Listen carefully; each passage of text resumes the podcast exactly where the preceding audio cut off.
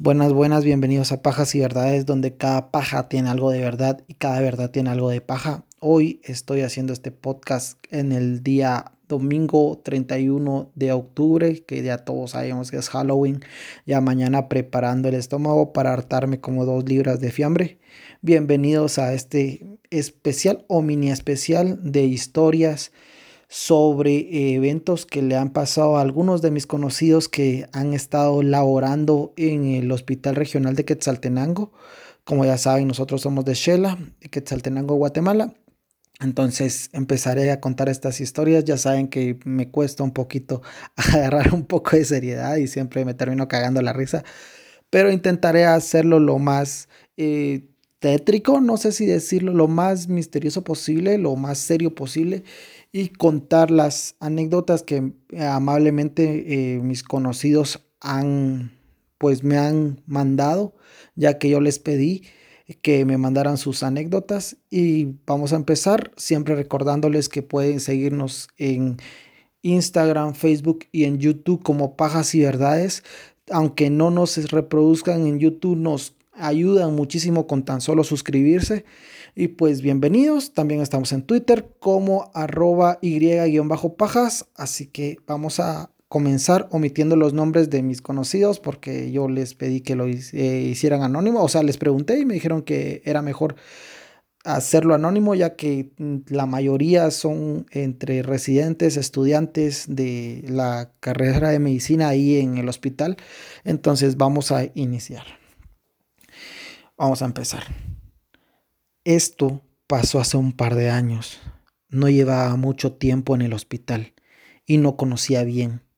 Y en un turno, tal vez el segundo que hacía en ese hospital, estaba buscando un espejo. Había visto un baño con espejos en el primer nivel, así que fui para allá. Estaba muy oscuro, pero al llegar al baño había luz. Entré, me estaba haciendo una cola y por el espejo vi que atrás de mí estaba una enfermera guardando sus cosas. Me extrañó porque el uniforme que ella llevaba no lo habían llevado otras enfermeras y parecía algo antiguo. Le dije buenas noches y ella me devolvió el saludo. Le dije que no sabía que había un cambio de turno a esa hora. Eran como las once de la noche y me dijo que tenía algo que hacer. Después ella se despidió y me dijo que no estuviera sola en esas partes del hospital. Después salió. Yo salí justo atrás y vi cómo ella se dirigió a la puerta y se fue. Cuando vi, había algo en el suelo. Me acerqué porque pensé que tal vez ella había dejado tirado algo. Al acercarme era solo una basura, pero al llegar vi que la puerta por donde ella supuestamente había salido estaba cerrada por dentro, con una cadena y candado. En ningún momento nadie había hecho ningún ruido de cadenas ni candados. Me di vuelta y regresé lo más rápido que pude. Ya en el servicio le pregunté a otra enfermera si se podía salir por allí y ella me dijo que no, que el guardián nunca abría esa puerta de noche y me preguntó que por qué le estaba preguntando esto. Y le dije que pensé que alguien había salido por ahí y solo se me quedó viendo. Ella me dijo que algunos habían visto a una enfermera por las noches y que era alguien que trabajó hacía muchísimos años ahí. Y después de que murió, se aparecía algunas veces.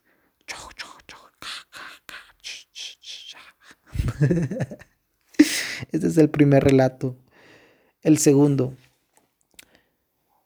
durante los turnos hay un momento disponible para descansar. Descansar un poco. No se piensa dos veces.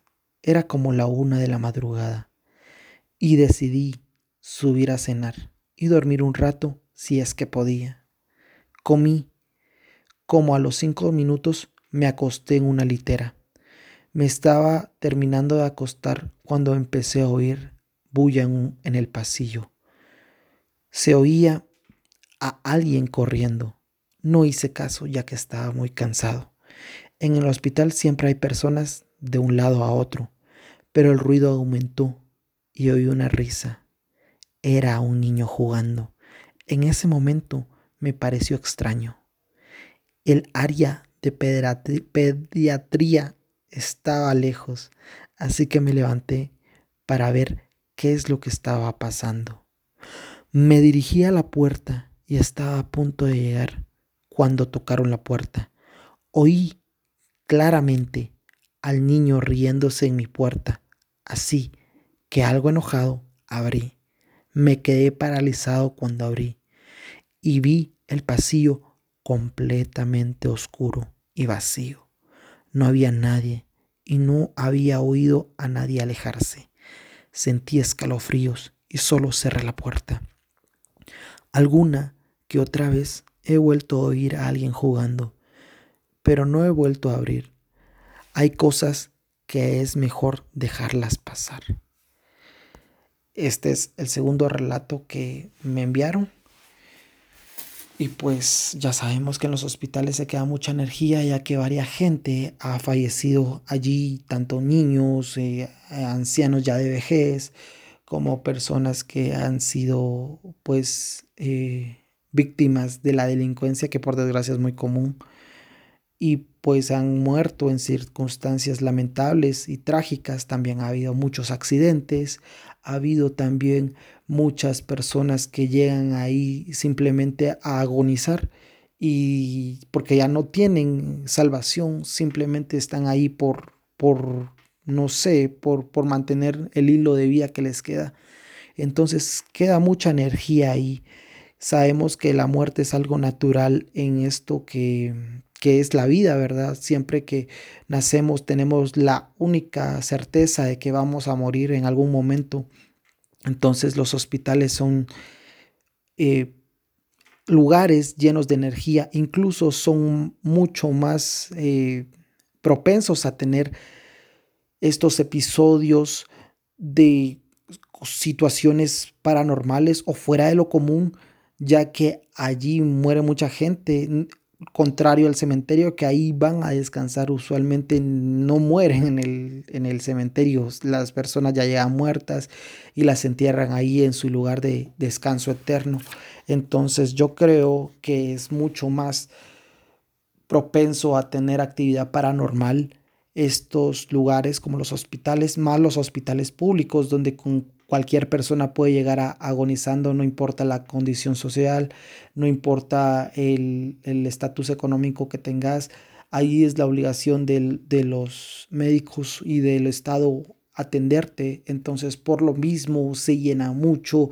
También cuando hay incendios, todos van a parar a la emergencia, ya que la, la emergencia es tal vez una de las mejores equipadas junto a la, a la del. Y pues ahí llegan y están agonizando, después tal vez los logran eh, establecer, eh, normalizar y muchos eh, salen normalmente bien, se podría decir y otros ahí quedan en descanso eterno. Me han contado que por desgracia a muchas personas no las llegan a traer, que solo mueren ahí y incluso ni siquiera saben el nombre del paciente y están pues en esta agonía que tienen. Entonces la energía es posible que se quede ahí. Todos tenemos un poco de energía, no sé si positiva, no sé si negativa, todos la tenemos. Pero creo que en estos sucesos paranormales o por lo menos que no se les puede encontrar una explicación lógica eh, pronto, pues son más propensos los hospitales. Y vamos a continuar con los eh, relatos. Este es el tercer relato. Vamos eh, a empezar. Él estaba en quinto año de medicina, en un turno de la emergencia que estaba en el segundo nivel. La emergencia está en el segundo nivel en el hospital eh, regional de aquí de Quetzaltenango. Él me cuenta que en todos los hospitales hay una estación de enfermería donde están los expedientes y también están las enfermeras revisando los signos, eh, los expedientes de los pacientes.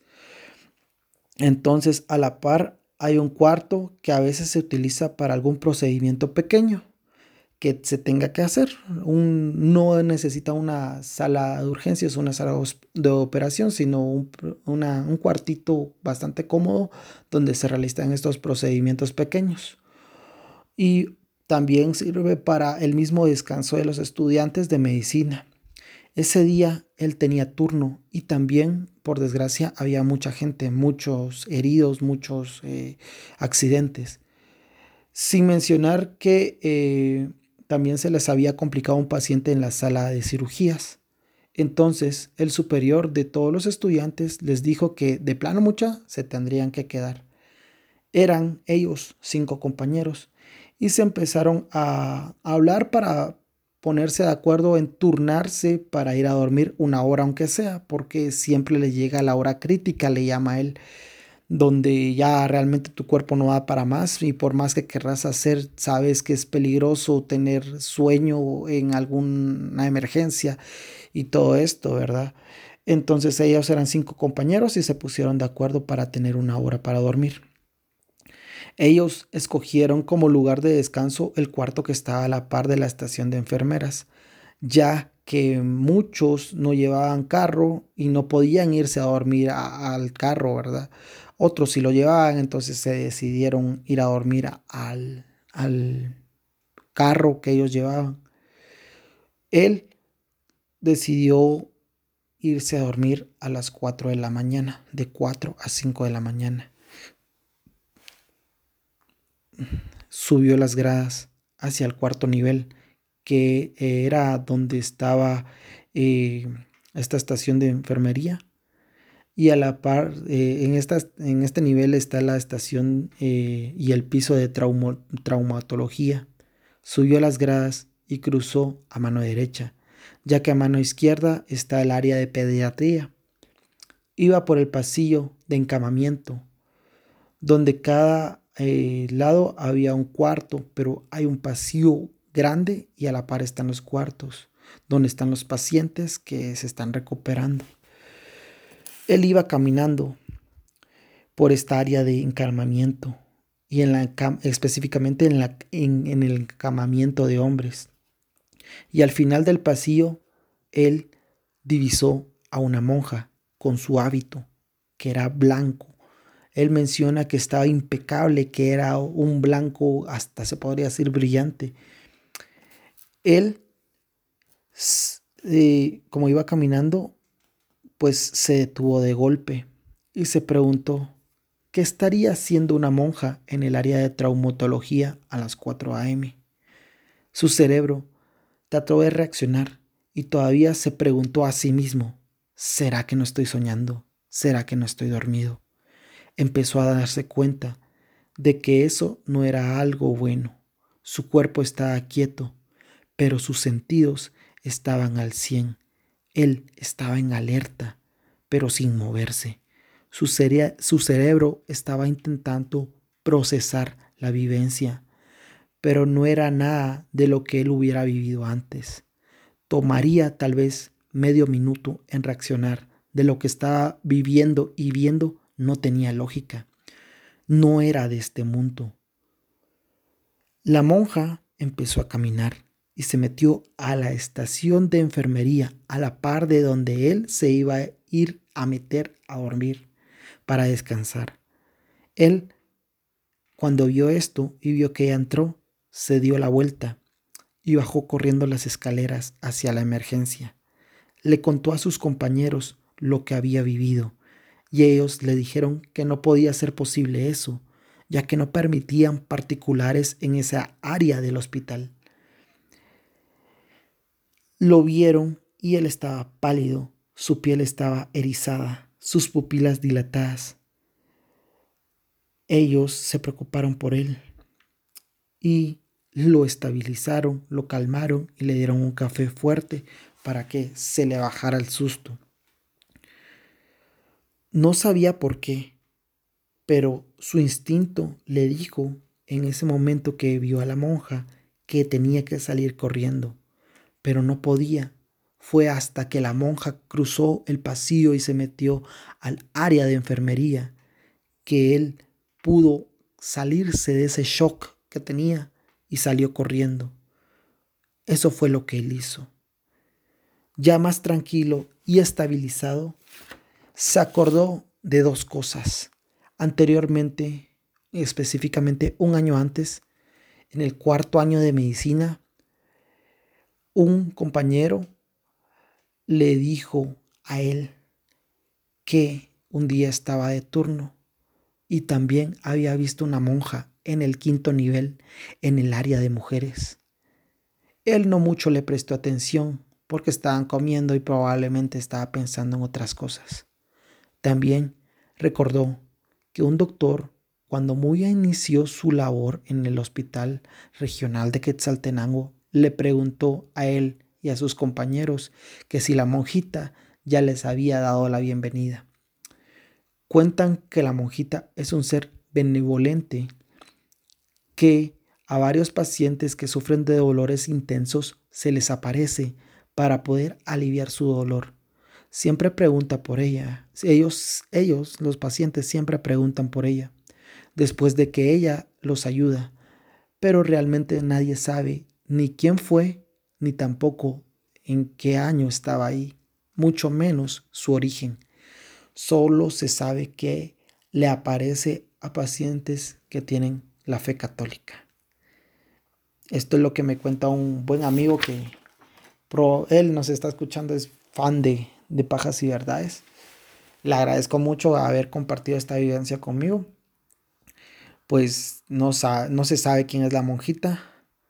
Pues no sé, siempre uno cuando ve algo desconocido, el cerebro intenta asociarlo con algo que ya ha vivido antes. Pero en estos casos, principalmente de personas que ya han estado en hospitales y saben que eso no es común, como que les cuesta salir de ese shock. Todavía se ponen como que a pensar, pero su cuerpo reacciona de otra forma. Siempre se les eriza la piel y siempre mencionan que cuando ven una aparición no es de que ellos reaccionan de inmediato y digan, ah, es un fantasma, es un espíritu, es un demonio o lo que, lo que piensen.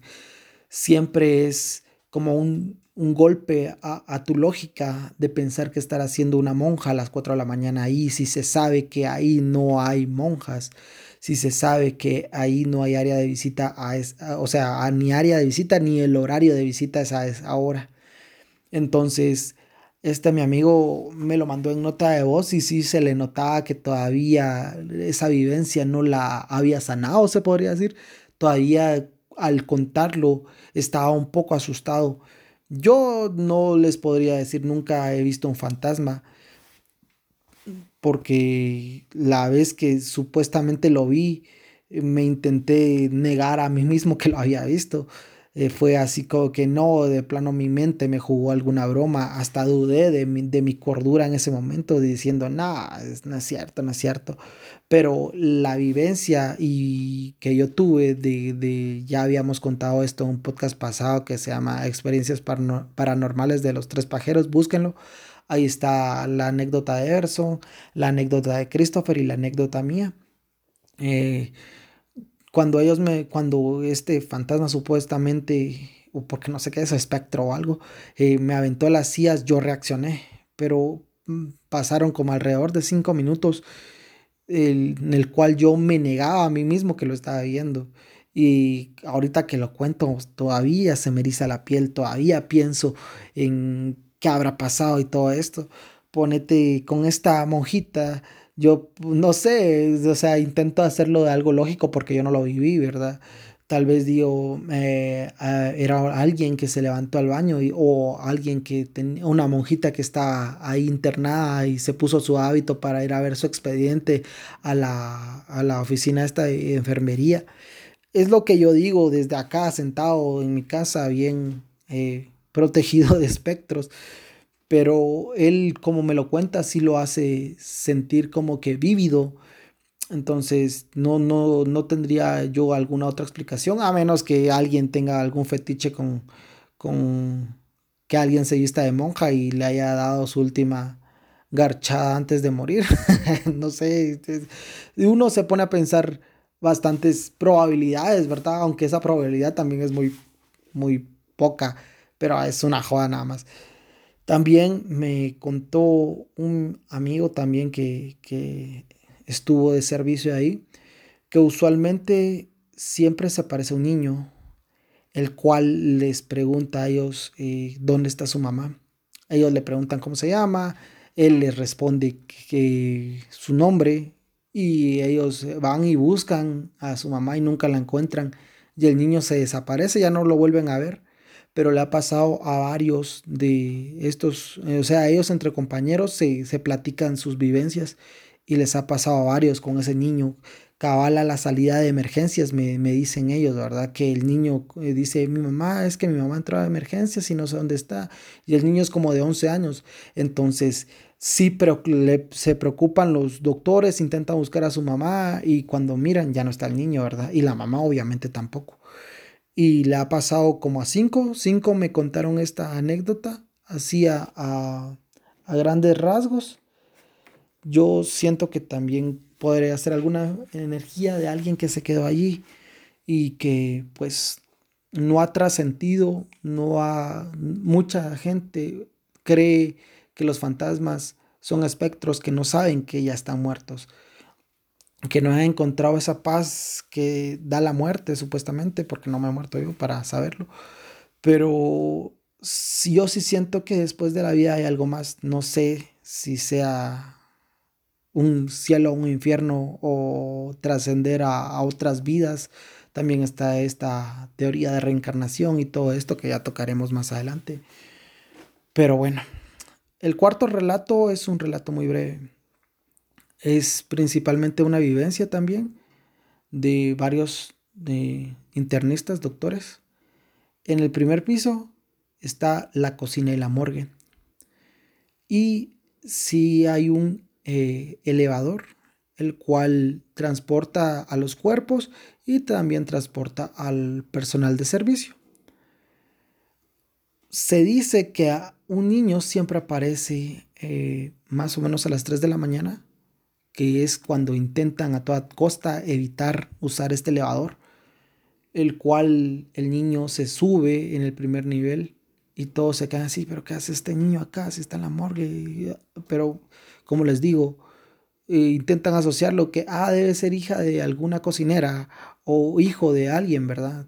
Porque no, no, lo primero que te viene a la mente no es que te están espantando, no es que estás viendo un espectro, sino que algo lógico, ¿verdad? Y como lo miras y parece un niño normal, entonces, eh, pues no, no lo asocias con nada paranormal. La cuestión es que cada vez que suben en el elevador, le preguntan al niño que dónde se queda, en qué piso se queda, y él dice que va hasta arriba. Entonces los médicos, como a veces van ajetreados, perdón, y van a algún piso específico, pues no le presta mayor atención. Pero el, el elevador, este en específico, se descompone mucho. Entonces lo aducen a que es por eso. Yo creo que, como les digo, queda mucha energía y ahí ah, en el hospital general han habido muertos, casi que diario hay muertos. Entonces, sí me, cabe, no me cabe la duda de que es posible de que algún espectro, de que algún eh, fantasma se haya quedado ahí no haya trascendido. Estas son las historias que mis amigos eh, me han contado, mis conocidos me han contado. Les agradezco mucho a cada uno de ellos. No voy a decir su nombre, ellos saben quiénes son y pues ya pura morra básica va de que, ay, tú sabes quién eres. Nada, pero ellos saben que quiénes son y quiénes me contaron estas historias. Se los agradezco mucho. Este fue un pequeño episodio de Halloween como eh, una anécdota personal que no tiene que ver con esto de, pues, del hospital. Les voy a contar una anécdota personal Tal vez ustedes no lo saben, pero yo eh, practico Wicca, eh, intento hacer magia y hechizos y todo esto. También eh, recién pasó el día de Mashimon, San Simón, como ustedes lo quieran llamar, que va a ser un próximo episodio. Eso está en los planes y se los prometo que lo vamos a intentar hacer de la forma más formal posible en el sentido de buscar todas las toda la información y todo lo que podamos encontrar. Eh, tengo un familiar que es, le pueden decir sacerdote maya, le dicen, pero no es sacerdote maya. Ya nos explicó Willy la vez pasada que no se le tiene que decir sacerdote maya, sino contador del tiempo, pero sí es practicante de la cosmovisión maya. Una vez eh, nos fuimos a un retiro porque yo estaba levantando mi cruz, así se le hice para empezar a, a practicar, se podría decir profesionalmente, esta bonita cosmología. Y pues eh, me llevaron a varios encantos, le llaman ellos, a ciertos lugares que para ellos son sagrados. Fuimos a una montaña allá por eh, San Marcos y pues estábamos subiendo y todo. Cuando yo iba con este familiar y también iba una eh, mujer a la par nuestra que también me estaba enseñando, íbamos los tres para que yo pudiera encontrar este, este encanto que se le hice. Íbamos caminando, todavía me, todavía no, todavía está muy presente en mí este recuerdo. Pero íbamos caminando y íbamos subiendo la montaña. Cuando en eso yo veo que viene un toro, un toro así grande, grande, un toro grande, eh, como en estampida, se podría decir, con leña atrás. no sé si ustedes eh, hayan visto alguna vez como los caballitos o los toritos eh, transportan la leña. Y también no sé si han visto cómo los, eh, las personas, perdón, que están en el interior del país transportan la leña, que es un costal y lo llevan con la cabeza, no sé cómo decirlo, como una bandana. Bueno, entonces esto tiene que ver el toro venía así, pues hecho mierda, así corriendo y se le miraba. Yo dije, me va a mandar a la verga. Yo, pues lo vi. Cuando lo vi, me asusté por mi físico. Dije yo, puede que nos mande a la chingada a nosotros tres. Lo vi y me volteé a ver a, mi familiar para preguntarle qué hacer, ¿verdad? No sabía yo lo que estaba pasando. Dije yo, es un toro, nos va a mandar a la chingada. Y a no me quiero lastimar. Lo volteé a ver y mi familiar me levantó la cabeza así como que, ¿qué onda va? Y yo, el toro, me dice, míralo otra vez.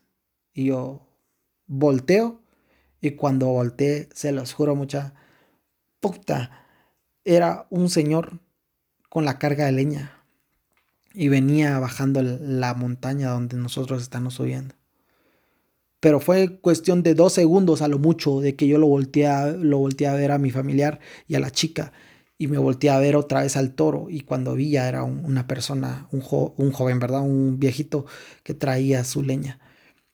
Y pues yo me paniqué, dije, oh, que vergas, o sea, todo esto, ¿verdad?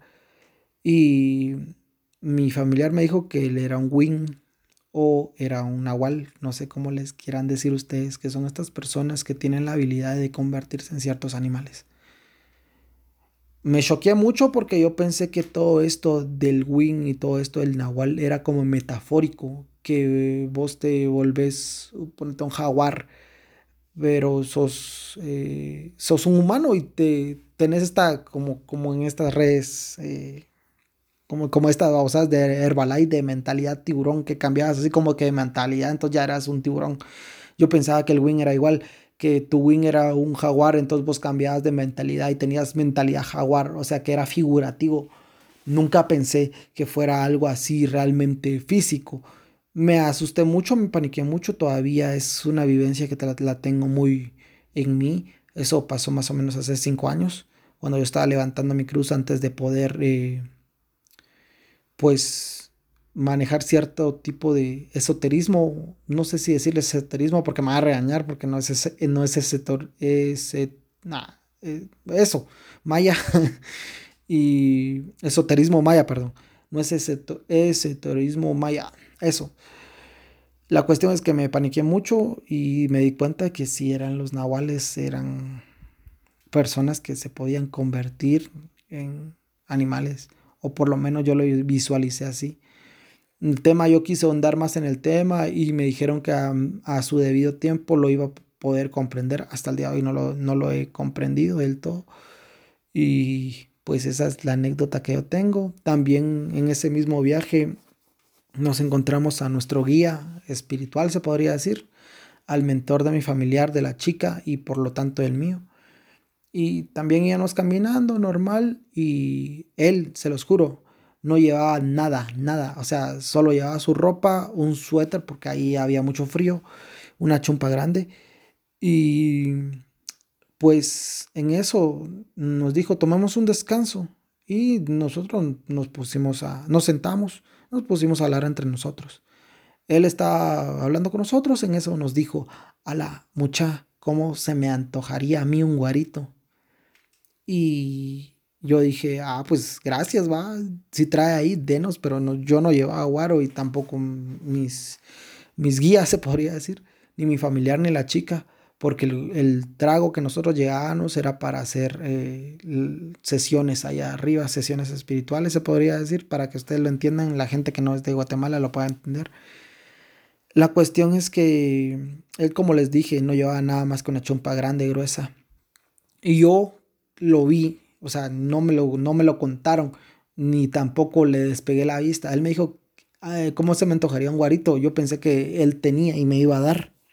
Entonces me le quedé viendo y él estaba recostado en una piedra y tenía las manos juntas. Así, como cuando tenés mucho frío y empezás a temblar, las manos juntas las tenía ahí. Y dijo, ay Dios, se me antoja mi guarito, una salteca pura. Y así cerró los ojos, como dos, tres segundos. Yo no le despegué la mirada. Y cuando abrió las manos, tenía un octavo de quetzalteca. Lo destapó, se lo tomó en shot. Y le dijo, bueno, vamos. Y seguimos. Y a mí me impresionó porque yo no, yo no vi de dónde lo sacó, si es que lo sacó. No sé si lo materializó, no les puedo Ah, como les dijera yo, no les puedo comprobar al 100% de que él no lo llevaba y de que él se le apareció, póngase, o que fue magia, no lo, no lo puedo asegurar. Pero yo no lo vi meter las manos en su chumpa, no lo vi meter las manos en el pantalón, no lo, no lo vi hacer nada. Prácticamente él tenía las manos juntas, cerradas. Entonces yo dije, ¿cómo lo, lo sacó? No pregunté porque hay cosas que todavía en, esa época no estaba preparado para, y creo que todavía ahorita no estoy preparado para saber ni cómo hacerlo, ni si era verdadero o falso. O tal vez con preguntarle me hubiera dicho, sí, yo lo traía y ya, tranquilo, pero en ese momento a mí se me fue la gana hasta del guaro. Yo dije, ah, la verga, ¿qué pasó? Y ya no pregunté, me fui callado todo el camino hicimos los que teníamos que hacer y regresamos. No se, no se sacrifican animales, eso no lo pide ninguna entidad, ni la Santa Muerte, ni nadie, nadie, nadie. Entonces, no sacrifican animales si en caso pensaban sacrificar animales, no lo hagan, no sirve de nada. Y quiéranse mucho, tengan mucho amor en su corazón. Hoy es un día para que res, para magia sexual, para hechizos y para todo lo que ustedes quieran eh, que sea este día no es malo, dejemos de ver esto como algo malo. Y ya, nada más. Este fue el pequeño episodio de pues de Halloween. Espero les haya gustado. Últimamente he estado solito por cuestiones laborales. Ya saben que a mis compañeros se les hace un poco difícil llegar al monte donde yo vivo. Porque sigo hasta la chinga. Y pues nada más. Les agradezco mucho. Siempre síganos en nuestras redes sociales. Pajas y Verdades en Facebook. En Instagram y también en YouTube. Suscríbanse a YouTube y en Twitter estamos como arroba y-pajas. Tal vez, probablemente, abramos una cuenta de TikTok para que puedan, yo pueda relatar las, las historias que hemos tocado con algo más gráfico para que ustedes lo puedan ver. Nada más muchachos, les agradecemos mucho su cariño. Ya llegamos al año, ya llegamos más de las 17 mil reproducciones más o menos. Y nada más el episodio de Cash fue una, eh, un éxito muy grande. Gracias por el aguante, gracias por sus reseñas, por todo lo que dan y siempre compartan este podcast que es para ustedes y por ustedes. No lo hacemos ni por plata ni por fama, sino porque a mí principalmente me apasiona todo esto de lo desconocido, todo esto de la psicología de las personas, de los asesinos seriales, de por qué se gestan los crímenes. Eh, no adoramos a ningún pues asesino en serie, no lo vanagloriamos, incluso hasta nos burlamos de ellos porque siempre creemos que son personas cobardes que tal vez tuvieron una vida llena de carencias, pero eso no justifica que estén matando a gente. Muchos tuvimos carencias en nuestra infancia y tuvimos varios traumas y no por eso estamos matando a gente. Pero sí nos gusta mucho tocar estos temas. Entonces siempre mm, cuéntenos sus relatos de, de miedo, probablemente los relatemos. Y si ustedes quieren y nos dan permiso, obviamente aquí todo es consensuado. Y, pues nada más muchachos, les agradecemos mucho su aguante, su cariño y todo. Síganos en nuestras redes, mándenos sus historias, sugerencias y todo. Se los prometemos que todos eh, todas las sugerencias, todas las vamos a tocar, todas. Pero denos chancecito, denos un tiempito, ya saben que trabajamos y que también tenemos nuestras vidas personales en las cuales necesitamos eh, pues sociabilizar no ahorita con el COVID y sin mascarilla, pero eh, sí con, nuestro trabajo, por lo menos. Christopher está muy ocupado, Berson está muy ocupado, yo a veces estoy muy ocupado y nos cuesta un poquito investigar. Yo principalmente, que soy el que más los investigo. Les agradecemos mucho y pues feliz Halloween, espero que estén bien, siempre cuídense del COVID y los queremos un montón. Adiós.